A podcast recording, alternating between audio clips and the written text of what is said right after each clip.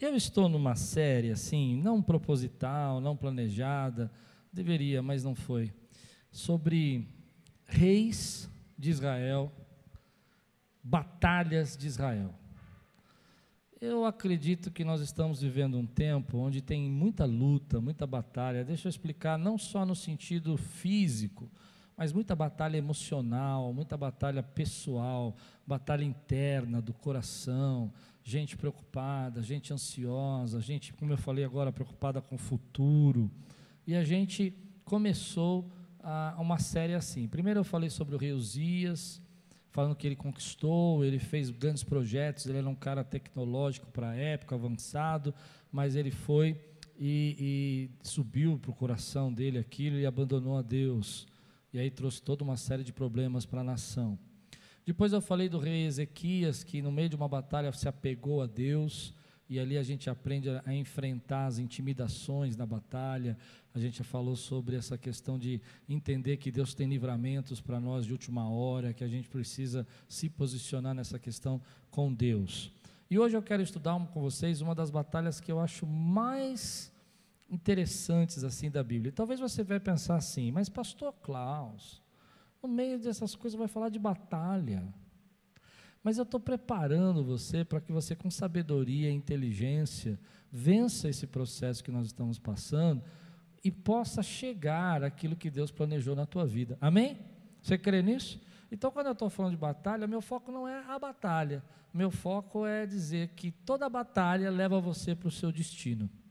A verdade, Deus usa batalhas para levar você para um novo nível, um novo tempo da tua vida, uma nova fase da tua vida. Se não tivesse batalha, talvez você nunca tivesse chegado na igreja. Se não tivesse batalha, talvez você nunca tivesse ido estudar. Se não tivesse batalha, talvez você nunca tivesse procurado um outro emprego e você hoje está melhor do que estava antes. Se não tivesse uma batalha, você talvez não tivesse mudado as suas posturas. Então, batalhas são um jeito de Deus levar a gente para o nosso destino. Como eu estou fazendo sempre, eu vou começar agora e vou terminar à noite. Então, à noite eu vou falar isso, à noite eu vou falar o que, que deu de resultado, o que, que Josafá ganhou com essa batalha. Agora eu não vou falar, não, porque de manhã eu quero falar com você quando, as, quando a batalha vem até nós. Quando nós não pedimos a batalha, ela chega até nós. Quando a batalha vem até você e você não tinha planejado, você não tinha esperado por isso. E à noite eu vou falar, continuar a mensagem, o mesmo texto, vou falar uma outra coisa que eu acho bem legal, que é ah, se eu tivesse lutado, teria perdido. Nós vamos falar sobre isso. Amém, queridos? Então, a minha ideia é que você assista o culto agora, depois da noite você vai lá e para de assistir Netflix e assiste a pregação. Pronto, falei. Amigos ainda? Glória a Deus. Então vamos lá. Segunda Crônicas, capítulo. Ah, antes disso, levante bem alto sua Bíblia. Olha, dona Regina e seu José aí, que fofo. Gente, tem gente que faz seis meses que eu não vejo. Falo, falo pela internet, mas não vejo.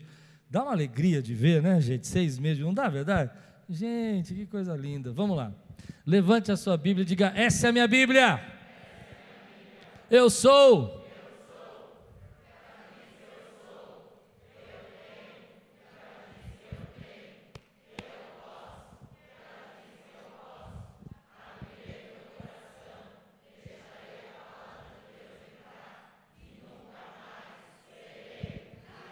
Ô oh, glória! Agora é a hora que quem está em casa joga a pantufa para o alto e fala: Estou presente, pastor. Amém. Quero três vídeos hoje no meu Instagram de pantufas sendo jogado para o alto. Prepara aí, três vídeos.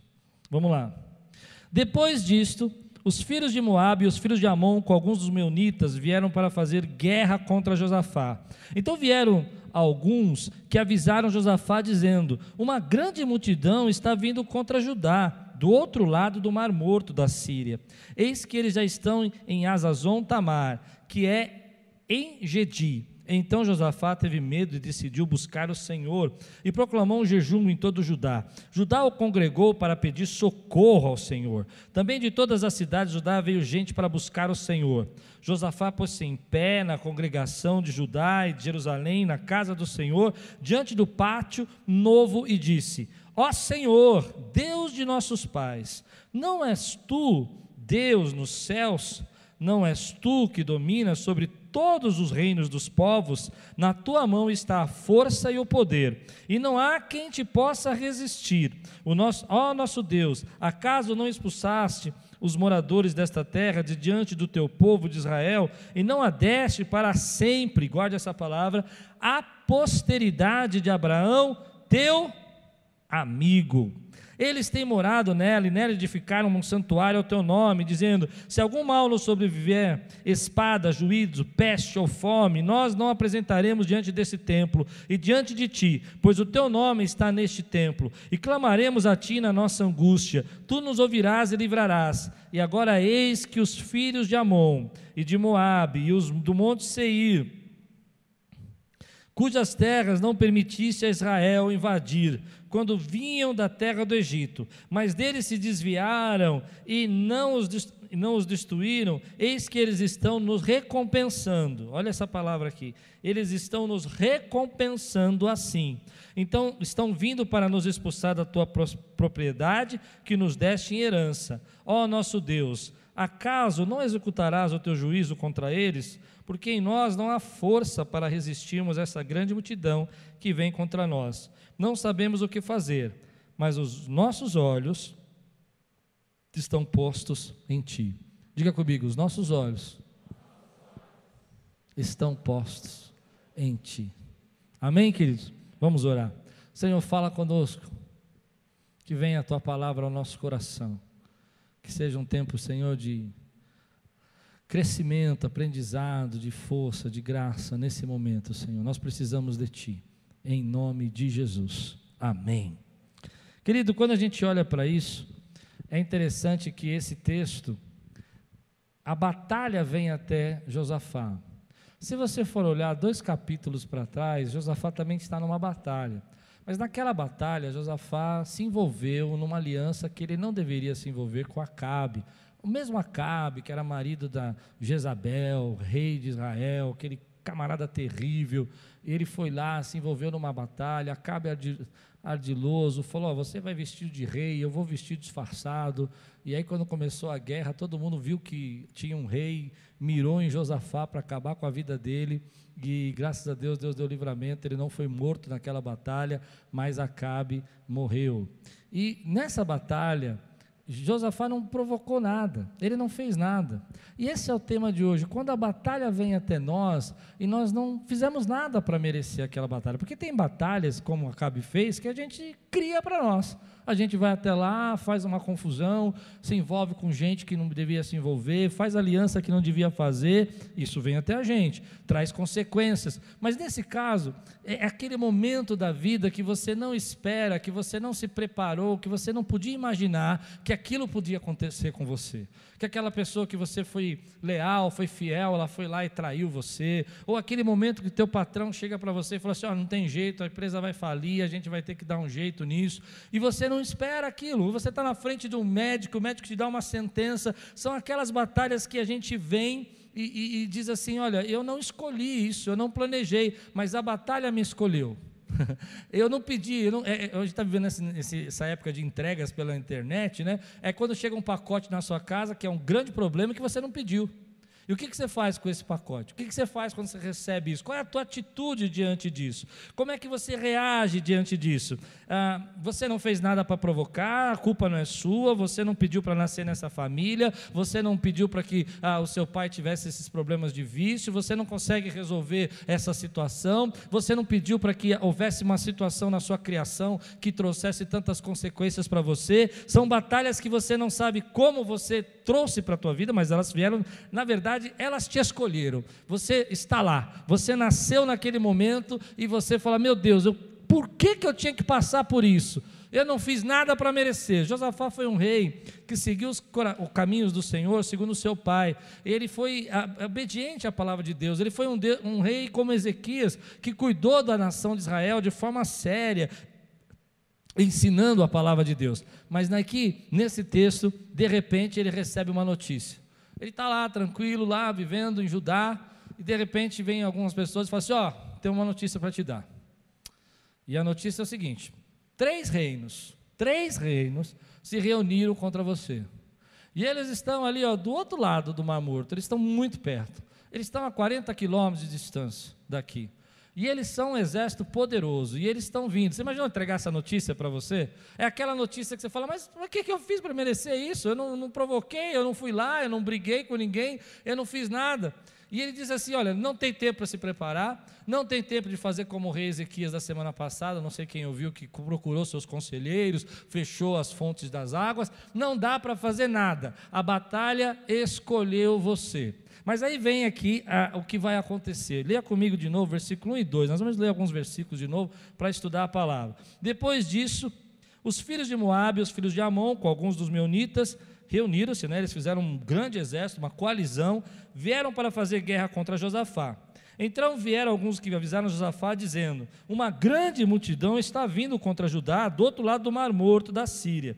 E eis que eles já estão em Azazon Tamar, que é em Gedi pouca distância, pouco tempo, não tem mais o que fazer. A gente, quando viu, já estava em cima da gente.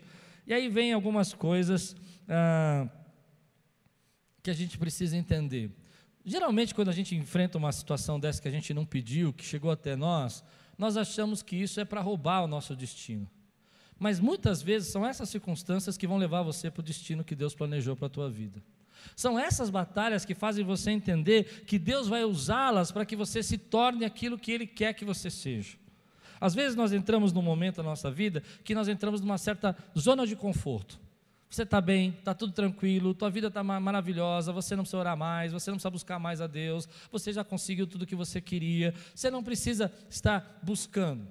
Mas aí vem uma batalha na tua vida que te chacoalha, que te joga para fora. E é isso que é interessante. Josafá sabia que não podia fazer nada, ele recebe essa notícia, mas ele vai se posicionar espiritualmente por causa disso. Na verdade, as batalhas costumam tirar o melhor de nós. Na verdade, a, a, parte mais forte sua, a hora que você se manifestou como um líder, como uma pessoa séria, uma pessoa que consegue fazer alguma coisa, foi no meio da batalha. Geralmente, na hora do conforto, a gente não é um líder de verdade, a gente administra. Teu casamento está bom, está tudo bem, você está achando que está tudo bem, tua esposa está lá fazendo comida para você todo dia e você está feliz com isso, e você vai administrar o seu casamento. Mas na hora que você chega para tua esposa e ela fala assim: amor, está tudo bem, ela, não. Aí você começa a malhar, passa, passa gel no cabelo, começa Porque você diz, agora eu preciso fazer alguma coisa, eu preciso recuperar. Vai orar, vai buscar a Deus. E isso é um jeito de Deus colocar você na posição que Ele gostaria que você estivesse antes. Ei, quem pode ouvir essa palavra aqui hoje? Você não ia chegar nessa posição assim, do jeito que você estava. Então, de repente, Deus olha para você, você vai ao médico. Teve um caso aqui na igreja, um, um, irmão aqui na igreja, foi muito legal. Ele disse assim: que ele foi ao médico, e quando ele estava no médico, o médico chegou para ele e falou assim: Olha, do jeito que você está, um jovem, jovem, você não vai viver muito, não. Você vai morrer logo. Porque você está com sérios e mistérios e. Sabe aquele monte de coisa que o médico fala quando você vai? Mistérios, triglicéridos e e todas as coisas, é, diabetes tal, o diabo, diabetes, não é tudo, você sabe também. Bom, e ele tomou um susto. Só que foi interessante que ele falou assim, e eu não tinha visto ele durante um tempo. Aí ele chegou aqui na igreja, magro. Tudo bem, pastor? Foi tudo bem, rapaz, você mudou, né? Ele, é, pastor, fui no médico, ele falou que ia morrer. Falei, certo. E aí? Voltei lá, zerado. Olha que engraçado, zerado. O que, que, ele quis dizer? Que no meio daquela batalha, aquilo que era importante, aquilo que ele precisava focar, foi aí que ele começou a focar. Ele precisou chegar no meio da batalha de perceber uma resposta dessa, que estava tudo alterado na vida dele, para que ele pudesse mudar. Pois bem, querido, eu quero que você volte às batalhas que você venceu. Vem comigo, você volta nas batalhas que você venceu. Quem já venceu batalhas aqui inesperadas? Coisas que falaram que você não ia poder mudar. Quem já venceu? Levante a mão. Qual era o estado que você estava? Derrubado, chateado? Ah, a vida vai acabar. Não, você começou a orar, você começou a buscar a presença de Deus, você começou a dizer: não, espera um pouquinho, não é bem assim. Eu vou falar com essa pessoa. Ela te deu um não uma vez, ela te deu um não duas vezes, ela te deu um não três vezes, você nem ligava para a rejeição, porque você sabia onde você quer chegar. Pois bem, a batalha que você está enfrentando, Deus vai te colocar num estado de força, num estado de força, para que você possa viver aquilo que Ele planejou para você. Eu quero saber se alguém pode dar um glória a Deus aqui por isso. As batalhas nos levam, querido, a esse estado de força, aonde você começa a entender que você pode fazer coisas que você não sabia que podia fazer. Ei, vem um pouquinho. Não é a primeira vez que você recebe uma sentença. Quem está passando por batalha aqui? Diga aí, levante a mão. Não é a primeira vez que você passa por uma sentença. Quem está passando por batalhas emocionais aqui? Levante a mão. Quem está passando por batalhas da sua família? Não é a primeira vez que você passa por isso. O que, que você fez quando você venceu da outra vez? Você se posicionou, você orou, você buscou a Deus, você falou: não, pera um pouquinho, eu não vou entrar nessa depressão, nada, eu vou mudar minha rotina, eu vou mudar minha vida. Deus, o Senhor é o Deus da minha vida, eu não aceito esse espírito de morte que está rolando rondando a minha casa, você se colocou numa posição para que Deus pudesse começar a agir. Eu estou trazendo você à memória aquilo que você já fez. Não é a sua primeira batalha, não é a sua primeira luta, não é o seu primeiro momento de enfrentamento. E é nessa hora, querido, que você teve o seu melhor. É nessa hora que você deixa de administrar a tua vida para ser o líder da sua vida. É nessa hora que você deixa de administrar o seu casamento, o seu emprego, o seu salário, para se autoliderar naquilo que Deus chamou você para fazer. Se você quer ver isso comigo, olha o que acontece aqui, ó. versículo 3 e 4. Josafá recebe os amigos dele e fala assim: Olha, está vindo um grande exército, já estão aí na cola, na porta, estão chegando. Então Josafá teve medo.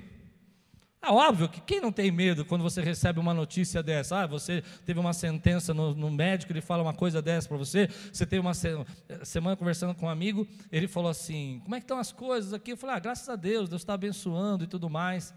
E aí ele disse: É, mas o ano que vem, está todo mundo falando que a crise vai ser terrível.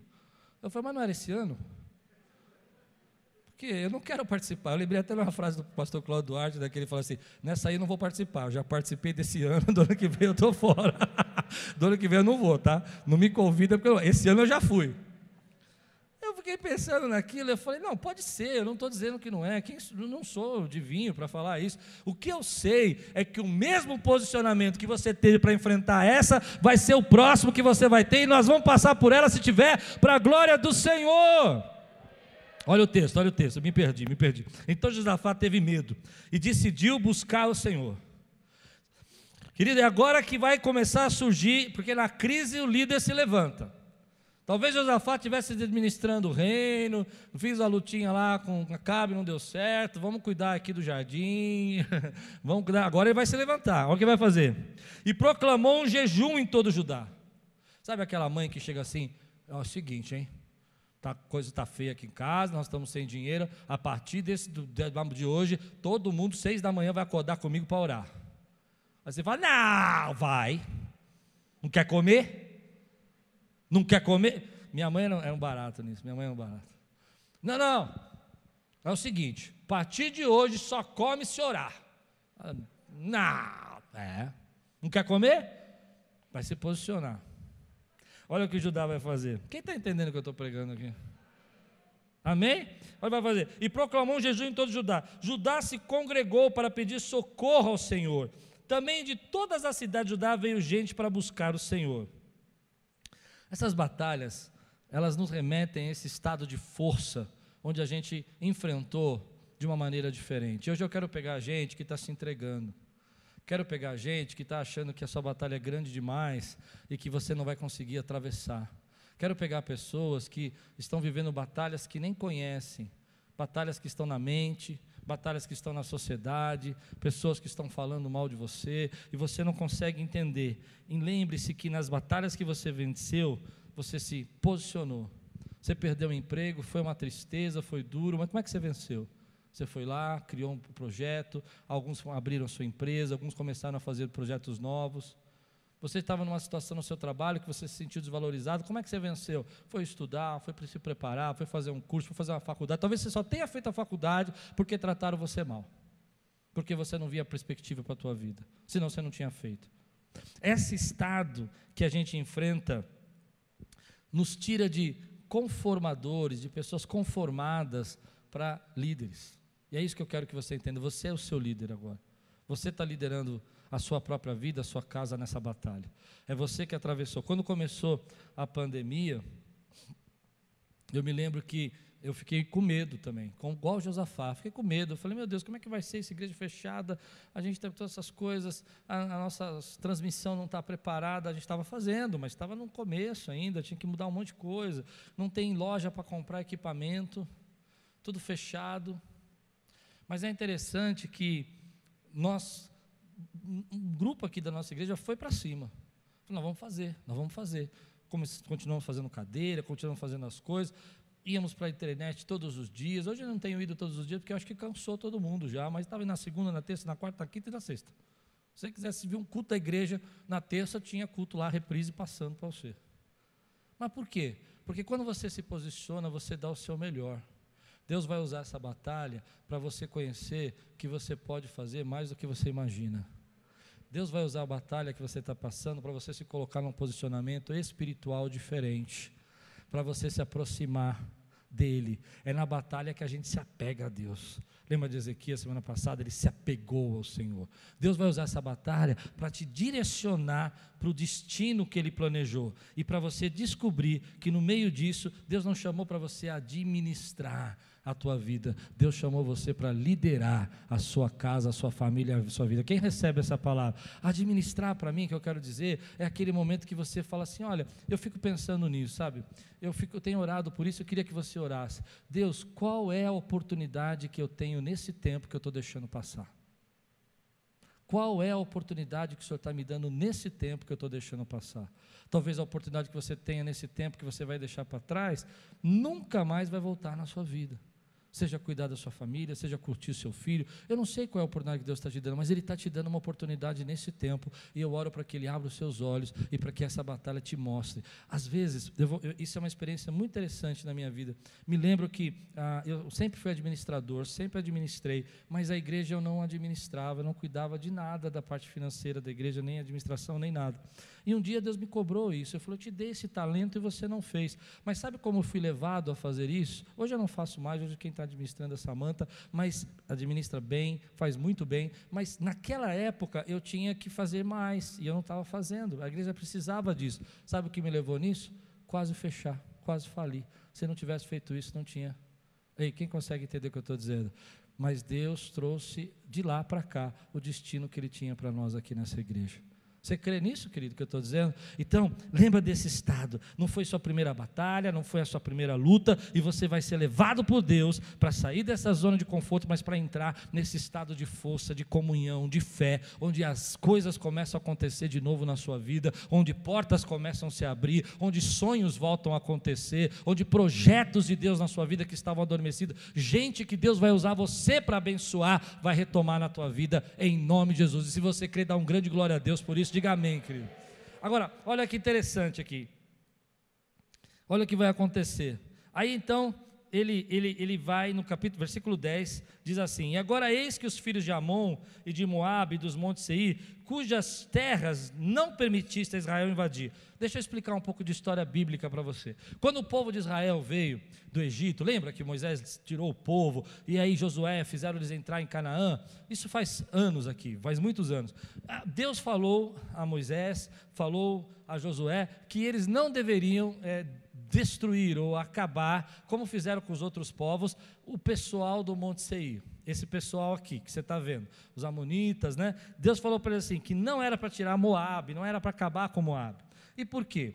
Porque Deus tinha uma aliança com Abraão. Por isso que Josafá, na sabedoria dele, ele vai dizer assim: lembra que nós viemos do Egito lá e a gente tinha toda a força, toda a condição, e a gente foi tomando tudo e foi eh, embaixo da tua mão, conquistando tudo. O Senhor disse para nós não mexer com eles. Nós não mexemos com eles. Agora eles estão fortes, eles estão poderosos. E, e o Senhor deu essa terra para o seu amigo Abraão.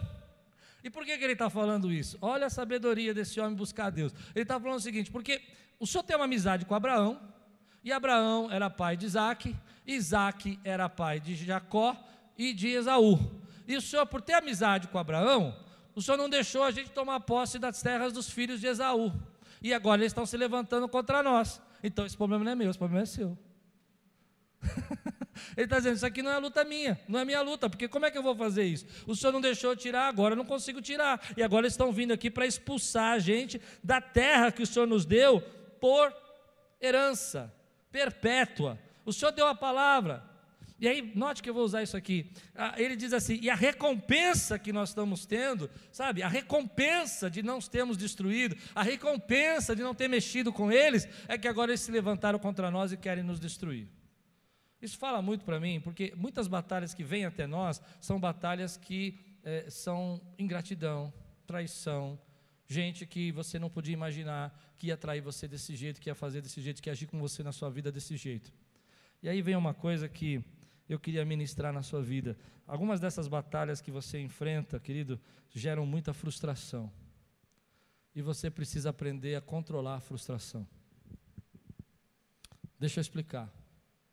Muitas coisas que eu escuto hoje é de uma geração que eu amo, mas que não sabe lidar com frustração. Quando tem uma frustração, sai de um estado de alegria para um estado de tristeza. Mas eu tenho uma notícia para ensinar para você como seu pastor. Durante num dia só, é bem provável que você tenha três, quatro ou cinco frustrações no mesmo dia. E se você não aprender a controlar a sua frustração, você não vai chegar a lugar nenhum. Se você viver pensar assim, mas olha a recompensa que eu digo, olha a recompensa, olha o que eu estou falando, eu mereço isso, eu não mereço isso, eu não mereço, você vai acabar com o seu destino. Porque vou dar um exemplo para você. Vamos pensar numa irmã aqui abençoada, que acorda cedo, ela vai lá, ela está tão feliz, ela está ouvindo os hinos da igreja, ela está cantando para sempre, ela está até dançando, exaltado é. Aí ela chega na cozinha, que ela deixou na noite passada, toda arrumadinha, toda limpinha, bonitinha, e o marido resolveu assaltar a geladeira à madrugada. E ela chega, aquele paninho que ela estica, que é uma beleza, deixa limpinho, tá, parece que a gente tem prego né, no pé, né? Todo enrolado. Sei, é só um exemplo, não vou falar de casamento não, mas vocês vão entender. Aí ela olha para a pia, que ela deixou toda, toda limpinha, assim, cheio de água. Não, mas o pior de tudo é que ele comeu aquelas coisas e não pôs água nem no copo. Meu Deus. Eu só estou dando um exemplo, tá, gente? Eu não vou falar de casamento. E aí você sai de um estado de alegria para um estado de frustração. Nada do que eu faço tem valor nessa casa. Eu sou uma infeliz por casar com esse homem que não sabe pisar num tapetinho. Deus só podia me dar um homem que soubesse pisar no tapetinho. Pode parecer uma coisa irônica, mas o que eu quero falar não é do tapetinho, o que eu quero falar é do seu estado depois do tapetinho. Quem consegue entender o que eu estou pregando? Porque você não sabe controlar a frustração, logo depois você vai receber um telefonema. Telefonema era a maior venda, você vende Avon, sei lá, você vende. Era a maior venda que você ia fazer. O que, que você quer? Você estava dançando há cinco minutos atrás. Você estava cantando para sempre. e agora ligam para você e falam: qual é o problema? Qual é o problema? Que você tá... Eu já falei que não tem esse produto. O que, que fez você sair daquele estado para outro? Porque você não sabe controlar a frustração. Você quer viver num mundo que não tem frustração. Você idealizou que na tua vida você nunca vai ficar frustrado com nada. Escuta o que eu estou falando, gente. Vou salvar a gente aqui. Você espera que o seu marido nunca frustre você. Você espera ter um trabalho que nunca te frustre. Existe uma geração que é interessante. É uma geração que quer que o outro compreenda e seja empático com ela, mas ele não precisa ser empático com ninguém. E isso é frustrante. E você não consegue controlar isso. Mas todas as pessoas que eu conheço que chegaram em algum lugar são pessoas que aprenderam a controlar a frustração. Ah, é frustrante. As pessoas, elas deixam de assistir. Outro dia conversando com um pastor, ele falou isso. Ah, eu fico triste porque às vezes a pessoa que é lá da igreja não assiste a minha live, assiste do pastor famoso. Eu falei, problema é dela. Eu estou fazendo o que eu tenho que fazer aqui. Eu não posso controlar o seu televisor. Aliás, o final da minha mensagem é essa: tem batalha que não é minha. Tem batalha que não é minha. Entende isso?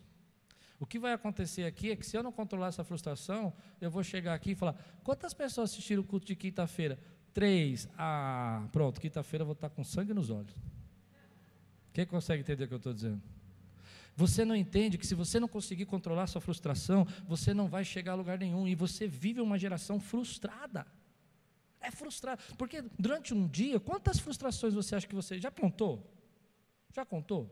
Tipo assim, você chega na sua empresa lá, a pessoa foi lá, sentou na sua cadeira, você percebe que tem coisa fora do lugar, frustrante. Eu detestava quando a pessoa. Uma vez eu peguei um, um irmão que gostava de sentar, um irmão, um camarada que gostava de sentar na minha cadeira e deixava minha mesa bagunçada. Eu falei assim para ele: vem cá, deixa eu contar um negócio para você. Essa cadeira é ungida. A próxima vez que você sentar aí, você vai passar mal. Aí ele olhou assim para ele olhou assim, verdade. Ele olhou assim, aqui nada. Eu falei, então senta que você vai ver. Aí ele sentou, nossa, eu estou ficando tonto, vai cair. Tá frustrado, irmão. Tivesse, estava que nem assim, ó, manda fogo sobre ele, entendeu? Muitos casamentos vão terminar nesse tempo porque a batalha é interna e você não sabe lidar com a frustração. Então você está frustrado. A culpa é dele que eu não consigo é, ser feliz. A culpa é dela que eu não consigo viver minha vida boa. Eu devia viver uma vida em paz, mas não consigo viver. Por que toda essa frustração? Eu vou dar uma dica para você. Geralmente a gente fica focado nas pequenas coisas e deixa passar as grandes coisas que Deus quer fazer na nossa vida. O que eu acho legal nesse texto é que Josafá, ele foi lá, ele citou, olha, tudo isso aconteceu porque a gente deixou passar aquele exército, a gente, o senhor falou para deixar. Então, o senhor que sabe por quê. Agora, deixa eu dizer, ele não foi lá dizer assim, Senhor, como o senhor é injusto, eu fui fiel, eu te adorei, eu te servi, eu fiz uma restauração na nação. Querido, ele deixou a frustração de lado e falou, Senhor é quem senta no trono e quem governa os céus e a terra. E eu estou focado que o Senhor é o Deus que pode me livrar. Quem pode dizer glória a Deus por isso, meu irmão? É nessa hora que você começa a deixar. Gente frustrada não consegue orar, gente frustrada não consegue agradecer, gente frustrada não consegue reconhecer o que está em volta dela. Gente frustrada, querido, fica pegando nas pequenas coisas. Ah, porque sabe o que acontece? Eu, eu não amo mais ele. Por que, que você não ama? Porque ele aperta a pasta no meio compra uma pasta só para ele, deixa lá, fala, essa é sua, top, faz o que você quiser, aperta no meio, rasga, fura, para de se preocupar com coisa pequena. Porque se você se preocupar com coisa pequena, você vai perder o seu alvo. Seu alvo é a sua família. Seu alvo é a sua casa. Seu alvo, querido, é viver, querido, para a glória de Deus. Então, a primeira dica que eu digo, se você quiser aprender a viver com frustração, saiba que será frustrado. Primeiro mandamento, São Claus, será frustrado. Ah, Papai Noel. Ah mas não é frustrado. Você conhece alguém? Olha, pode ser o que for, vai ser frustrado. Você vai estar no melhor restaurante da vida e o garçom atrasa para a comida e traz fria. É frustrante, vai, fala a verdade. Você vai naquele lugar, você sabe que você vai pagar caro para ser bem atendido e o camarada chega para você, o negócio tudo. Aí o que, que você faz? Vai brigar com a mulher. O que, que ela tem a ver com isso? Ela cuida da cozinha lá? Ela é a chefe do restaurante? Vocês estão dando risada, mas a gente faz exatamente isso que eu estou falando. E aquele dia que era abençoador, que era para você chegar e falar assim: Ô oh, lindona, estamos aqui, é nós. Acabou. Esquece. Planos frustrados. Sabe por quê? Porque você não sabe controlar a sua frustração. Diga comigo, eu estou aprendendo hoje a viver acima da frustração. Essa é a batalha de hoje, querido é gente que nos recompensa de forma que a gente não merece, é gente que trai, é gente que fala mal de você, é gente que você espera que vai reconhecer o que você faz e não reconhece. E porque ninguém está pensando em nada disso, as pessoas estão pensando nos problemas delas, nos problemas que elas têm na vida delas, o que elas podem fazer na vida delas. E a maioria está falando assim: uh, é nós, passei pela pandemia, agora vou viver, vou ser feliz. Porque está frustrado. Mas eu estou quebrando aqui um espírito de frustração, porque eu quero dizer para você três coisas que você precisa entender. Primeiro, foque naquilo que é importante. O que, é importante para você? Sua vida com Deus? Sua vida espiritual? O que, é importante para você? Foque naquilo que é importante. Segunda coisa que você quiser viver acima da frustração, tem que aprender a relevar. Meu querido, uma coisa que eu aprendi tem que aprender a relevar. Se você não aprender a relevar, nunca vai ter ninguém bom para você, nunca vai ter um lugar bom para você, nunca vai ter uma situação boa para você. Eu me lembro, alguns anos atrás, nós ganhamos de uma irmã aqui uma viagem para a gente ir para um, um, lugar bem bacana, uma, uma, uma, praia linda, paradisíaca. Ela trabalhava numa companhia aérea e nos deu uma passagem. E nós fomos, eu e a Lupe, comemorar a lua de mel, de casamento de vigésimo ano, não sei quando que era. E aí nós sentamos numa cadeirinha assim, e tinha uma, uma galera que era do Brasil lá também, E a gente não falou que era brasileiro. Eu tenho essa cara aqui de estrangeiro, né? Então eu passo fácil, né? Eu fiquei quieto. Falei, não vou falar que é brasileiro, que vai querer conversar. E eu estou querendo ver a praia, querendo ver a natureza. E a mulher começou a conversar com o marido e os amigos. Que é um absurdo. Um hotel desse tem um ralo tão sujo. E aí ela começou a ficar irada. Acho que ela pensou que a gente não entendia a língua, né? E ela ficou, irmãos, meia hora falando do ralo que o diabo colocou no quarto dela. Porque deve ter sido o diabo que colocou lá. Não deu meia hora, que eu já não aguentava mais ouvir aquela mulher falar, eu falei assim, eu olhei para a Lupe e falei assim, vou falar aqui. Vocês estão bem? Está tudo bem? Ah, você fala português? Eu falei, falo. Aí eles ficaram meio sem graça. E eu fiquei pensando como a gente. Aquilo foi uma, uma pregação para mim. Você às vezes está vivendo uma vida que Deus planejou para você, você podia estar tá vivendo o seu momento, curtindo a sua família, e você está brigando por causa de ralo. Você está na frente de uma praia maravilhosa e você está lembrando de costa para a praia falando de ralo. Ela estava de costa para a praia falando de ralo. A areia branquinha, você está preocupado com ralo. Deixa eu dizer por que eu estou falando isso. Porque a gente faz isso na nossa vida. Porque a gente não sabe lidar com frustração. A gente não sabe lidar com frustração. A comida era boa, o lugar era bonito, a praia era bonita, o, o sol tava, não estava chovendo, podia estar chovendo, era pior. O ralo. Não, eu vou repetir porque eu quero que vocês guardem. Vocês nunca mais vão esquecer isso na sua vida. Pare de brigar por ralo. O ralo é ralo. Dá para entender isso? E aí as pessoas começam a trabalhar, uma geração, querido, que não controla, que não revela, que está focada naquilo, e não adianta.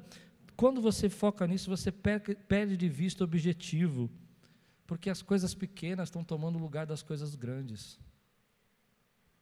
Para quem que eu estou pregando aqui hoje? Você fica. A gente, a gente não entende. Vou contar um exemplo para você. Isso não acontece com você. Você está acima disso. Mas tem gente que é assim. Está num lugar Qualquer coisa que é contrariado está frustrado. Mas isso não acontece com você. você já, mas eu tenho certeza que você tem um amigo que já fez isso.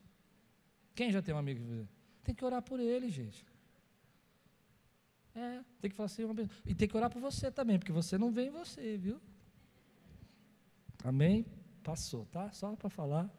Já estou de, de boa de volta. Mas ele tem um amigo que faz isso, mas a gente não faz.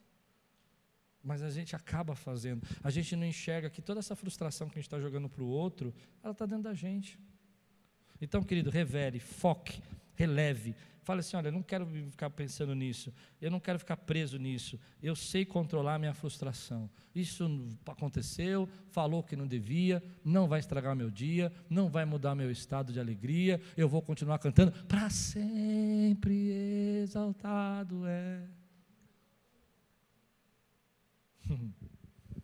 Quem pode dizer glória a Deus aqui? Amém. Então vamos continuar. E aí no, no versículo 12. Nossa, meu tempo acabou. Versículo 12. Me dão 10 minutos mais? Amém? E não senti fé, não. Vamos lá.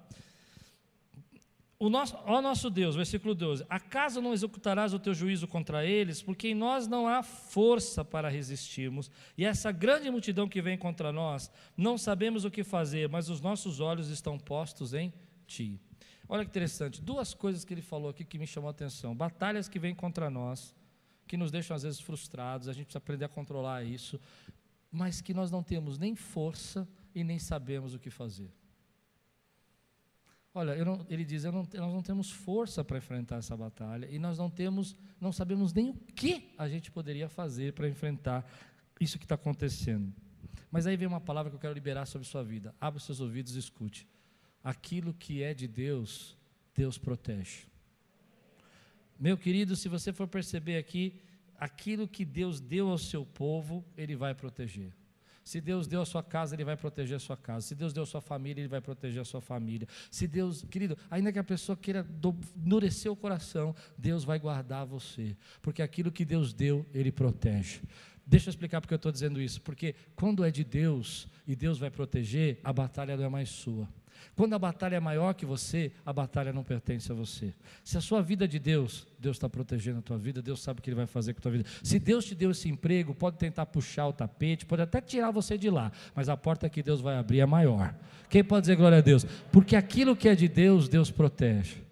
Uma das coisas que eu vejo muita gente fazer é tentar defender o posto, tentar defender o cargo, tentar defender o trabalho, tentar defender. Querido, se é de Deus esse posto, se é de você, claro, dê o seu melhor, faça a sua parte, se posicione, não fique vivendo frustrado, mas aquilo que é de Deus, ninguém vai tirar de você, porque é Deus que protege, é Deus quem guarda. Olha que interessante, ele vai dizer assim: olha, eu não tenho o que fazer. Que bom que você não tem o que fazer, porque se você está numa batalha que você não tem o que fazer, é porque nessa batalha Deus vai começar a agir na tua vida de uma maneira que você não espera. Sabe por quê? Porque se é maior que você, se a luta é maior que você pode, se o inimigo é maior do que você aguenta, Deus já se levantou para defender aqueles que é são seus. É dele, é dele. Teu amigo Abraão, Senhor, teu amigo, lembra dele? O Senhor fez uma promessa para ele. A batalha não é minha, é maior que eu, eu não sei o que fazer. Olha o que Deus vai dizer aqui, ó. Versículo 20, versículo 15. Gesiel disse: Escutem com atenção todo Judá, moradores de Jerusalém e rei Josafá. Assim diz o Senhor: Não tenham medo, nem se assustem por causa dessa grande multidão, pois essa batalha não é de vocês, mas de Deus. Meu querido, há batalhas, querido, que você não tem força, você não sabe o que fazer, fique tranquilo, porque essa batalha não pertence a você, ela pertence a Deus, ela é de Deus, e você pertence ao Senhor. Se você pertence ao Senhor, Ele protege aquilo que é dele, e se você é dele, querido, e Ele te deu, ninguém tira o que Deus deu a você, a batalha pertence ao Senhor. Aleluia! Você não precisa lutar nessa batalha, nessa não. Nessa batalha você não vai precisar lutar. Como eu gosto desse texto, porque algumas vezes eu já entrei na minha vida em um momento que eu falei, Senhor, eu não sei o que fazer, eu não tenho o que fazer. E Deus fala, que bom, porque você não sabe o que fazer, você não tem o que fazer, sai da minha frente que essa batalha é minha, pertence a mim, a partir de agora eu vou na frente.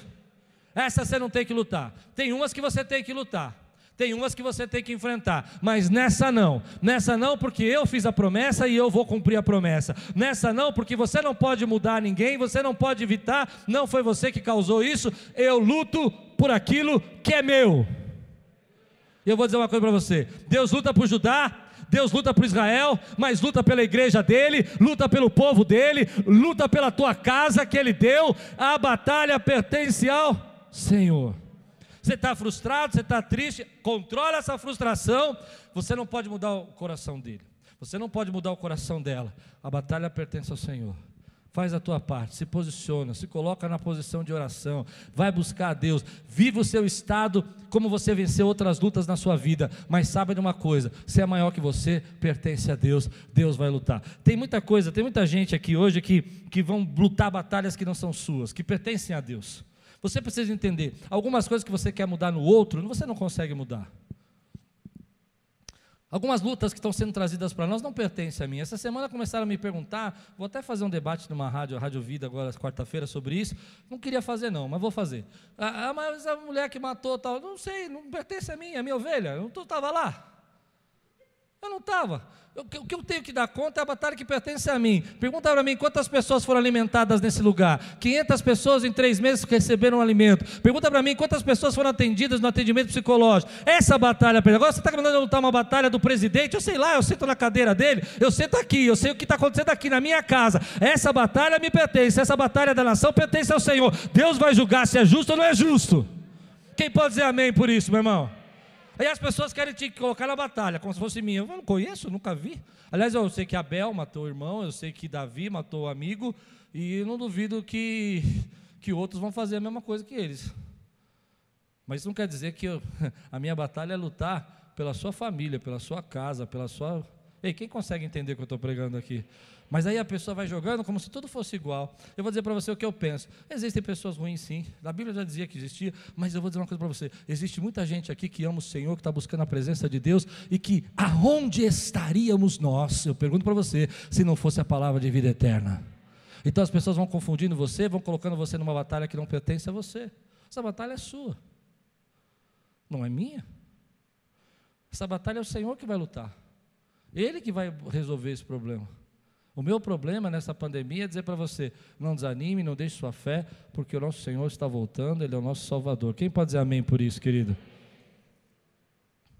não sei se está dando para entender o que eu estou pregando. Tem muita gente lutando batalha que não é dele. Deus vai ter que tratar com aquela pessoa. Deus vai ter que tratar com ele, se posicione.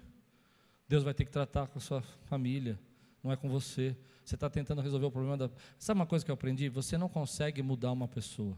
Você pode instruir, você pode ensinar, você pode mostrar o caminho, mas quem muda é a própria pessoa.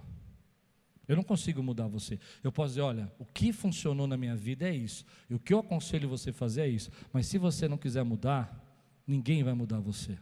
Porque essa batalha é sua. Aí eu estou numa batalha com você, tentando te mudar, mas deixa eu dizer, essa batalha não pertence a mim, pertence ao Senhor. Quem vai mudar você é Deus. Quem consegue receber essa palavra hoje de coração aberto? Tem muita batalha aqui que você está lutando. Você está tão preocupado, tão ansioso, tão nervoso, com uma batalha que Deus já saiu à frente. Você está tentando resolver coisa que você não pode resolver, que é maior que você, que você não está nem lá, discutindo, brigando, irritado. Isso não pertence a você. O que você pode fazer é orar, buscar a presença de Deus, mas essa batalha pertence ao Senhor. Não, eu me lembro um post que eu vi no começo dessa pandemia, eu não sei se devia falar isso, não, vou falar. Uh, não, porque agora eu quero ver o que essas igrejas vão fazer. Querido, eu nunca vi tanta igreja se tornar agência de ajuda ao próximo como foi nesse tempo. Fechada. Não sei se vocês viram esses posts. Quero ver o que essas igrejas vão fazer. Estão preocupados. Estão preocupados nada. Deus está salvando gente, porque a batalha é do Senhor. Aqueles que Deus quer salvar aqui, quantos creem que Deus salvou você? Seja sincero.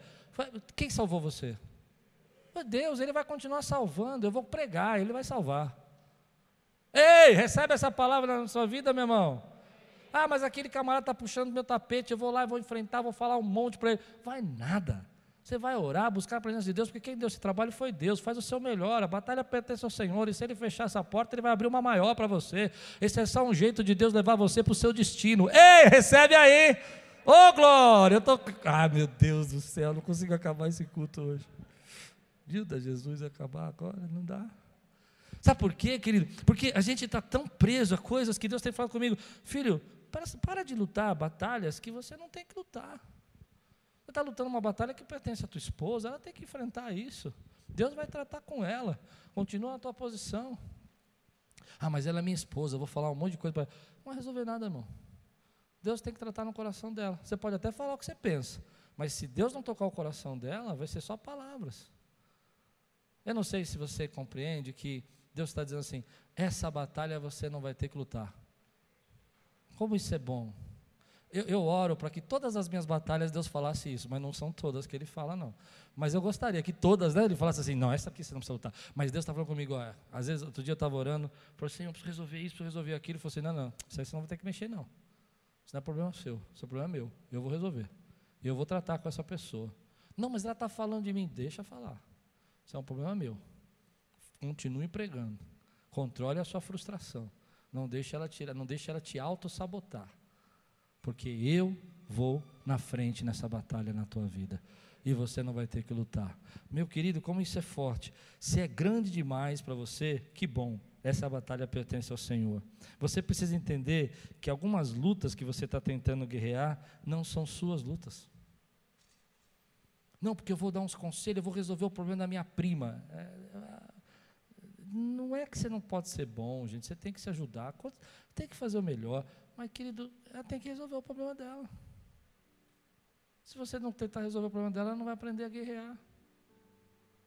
Ah, mas o meu filho é meu filho, pastor. É, ora por ele, dobra o joelho, clama, faz jejum, luta espiritualmente, mas tem coisa que só a vida vai ensinar para o seu filho e você está se lutando uma batalha que não é sua. Não, porque eu vou lá na escola, vou falar na cara daquela professora.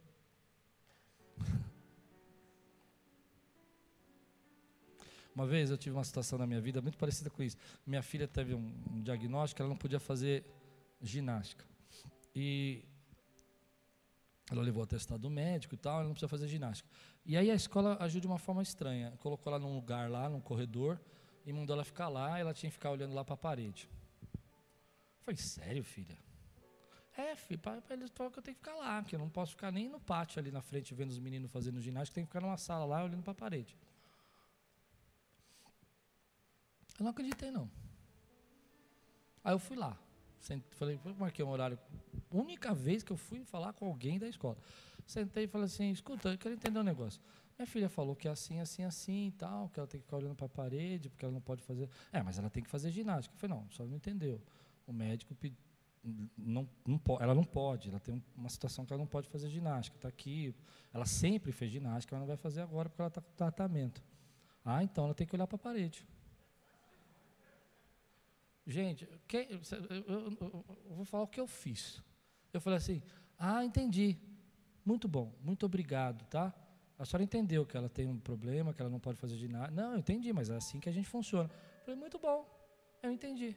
Então vamos fazer o seguinte, é, Daqui um mês minha filha está fora dessa escola. Não, mas por quê? Porque minha filha não vai ficar olhando para a parede. Entende? Existe exagero, existe. Mas a gente precisa entender que tem batalhas que são dos nossos filhos. Não, mas ele foi mal na prova, eu vou lá e vou pedir para aumentar. Não, é, deixa ele aprender. Eu não sei se você consegue receber essa palavra que eu estou dando, mas você está lutando batalhas que não são suas. Isso vai levá-lo para longe do destino dele. Querido, eu não sei como Deus fala isso com você, mas Deus fala muito forte comigo. Observe que tem batalhas que o Senhor vai lutar por você. Você está ansioso, está nervoso, está preocupado com o seu futuro. Essa batalha pertence ao Senhor. Porque Jesus diz que a gente não consegue, não consegue fazer nada sem Ele. Só Ele. Que nós não conseguimos ainda é, é, nos vestir, ou, no, ou comer, ou, ou, aumentar um fio da nossa cabeça, se não for da vontade do Senhor, porque essa batalha pertence ao Senhor. Você recebe essa palavra hoje na sua vida, querido? Então diga comigo assim: obrigado, porque eu tenho um Deus que luta por mim, Ele luta por mim. Sabe, tem coisa que você está preocupado que Deus já saiu à frente. Tem coisa que você está tão nervoso, não está dormindo à noite, que Deus já está resolvendo lá. Deus já sabe o que vai fazer. Deus já tem um destino para você. Ele já vai usar isso para abençoar a tua vida. Nessa batalha, nessa não, nessa você não luta. Nessa você deixa que Deus luta por você. À noite eu vou falar sobre isso. Se tivesse lutado, teria perdido. Tem batalhas que se você lutar, entenda bem, ao invés de você ganhar, você vai perder. E tem batalhas que se você não lutar, se não lutar, você vai ganhar. Se tivesse lutado, teria perdido. Se Josafá tivesse lutado, ele teria, eh, teria perdido. Você recebe essa palavra na sua vida? Aleluia. Se Deus está falando com você hoje, querido, é tempo de você se posicionar. Fala, Deus, essa batalha vai me ensinar a voltar para o meu melhor estado espiritual, de vida, de, de buscar a tua presença, e eu vou usar isso para a glória do teu nome. Quero orar com você, fica de pé no teu lugar aqui, nós vamos clamar ao Senhor juntos. Eu não sei, há tantas batalhas hoje, há batalhas econômicas, há batalhas sociais, há batalhas nas redes sociais, há batalhas emocionais, há batalhas físicas, há batalhas financeiras, há batalhas de relacionamento. Eu não sei qual que você está lutando, mas eu sei que Deus está lutando por você, a maioria delas. E é por isso que você chegou até aqui. Quantos recebem essa palavra hoje na sua vida? Levante sua mão e diga assim: Senhor Jesus, obrigado, porque o Senhor luta as minhas batalhas, porque eu te pertenço e o Senhor luta por aquilo que te pertence. Eu tenho uma aliança com o Senhor. Dá um grande glória a Deus aqui, exalte o seu.